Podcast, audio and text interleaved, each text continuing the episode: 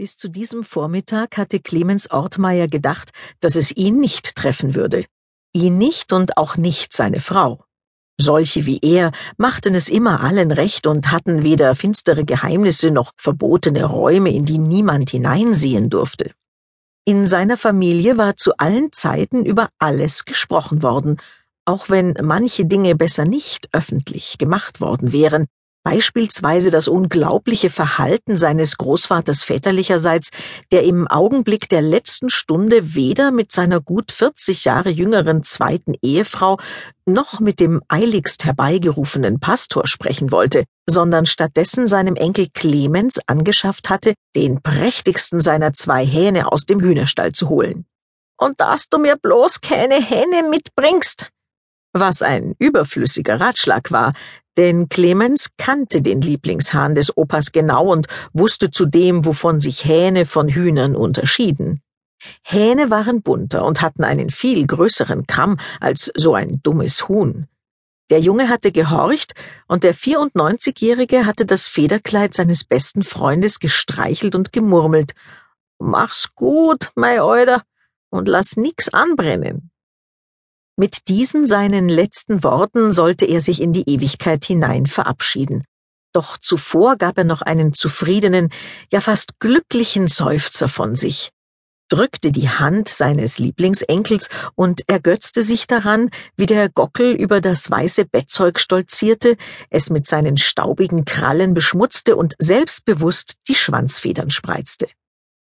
Derweil hatte die Stiefgroßmutter, die jünger war als Clemens Vater, vor der Türe auf den letzten Atemzug ihres Mannes gelauert und kopfschüttelnd über ihr Schicksal als Ganzes, besonders aber über ihr vertanes Leben an der Seite dieses uralten Deppen gejammert. Die anderen Onkel und Tanten und auch Clemens Eltern im Nebenraum schwiegen und starrten auf ihre gefalteten Hände. Wie im Wartezimmer sollte Clemens sein Leben lang denken, im Wartezimmer des Todes wobei allein der Großvater eine Audienz beim Sensenmann erhielt. Tatsächlich hatte der dann auch nicht mehr lange auf sich warten lassen, ebenso wenig wie das Donnerwetter, das etwa zeitgleich mit dem letzten Atemzug des Alten über den damals elfjährigen Clemens hereingebrochen war. So ein Gscherder! Machst auch jeden Schwachsinn mit, den der Alte dir anschafft. Bring sofort das Viech in den Stall zurück, wurde er von Stiefgroßmutter und Eltern beschimpft, während die restliche Verwandtschaft flüsternd und raschelnd in das Sterbezimmer einbrach und nach der Hand des Verstorbenen griff, als müsse sie sich versichern, dass der tatsächlich gegangen war. Hoch und heilig hatte Clemens allen schwören müssen, niemandem diese wirklich zu peinliche Geschichte mit dem Hahn zu erzählen, aber am nächsten Tag wusste es dennoch ein jeder in Grafenau, und selbst in der Schule löcherte man ihn nach Einzelheiten, wollte alles über den Hahn und den Sterbenden wissen und kicherte hinter vorgehaltener Hand. Er aber schwieg. Sein Opa war ein guter Mann und über den durfte nicht gelacht werden. Es gab nun mal kaum etwas, was in Grafenau nicht weitererzählt wurde, und grad wenn man etwas verbergen wollte, kam das garantiert als erstes ans Licht. Und genau das dachte Clemens Ortmeier in dem Moment, als er das Ding vor seiner Tür fand.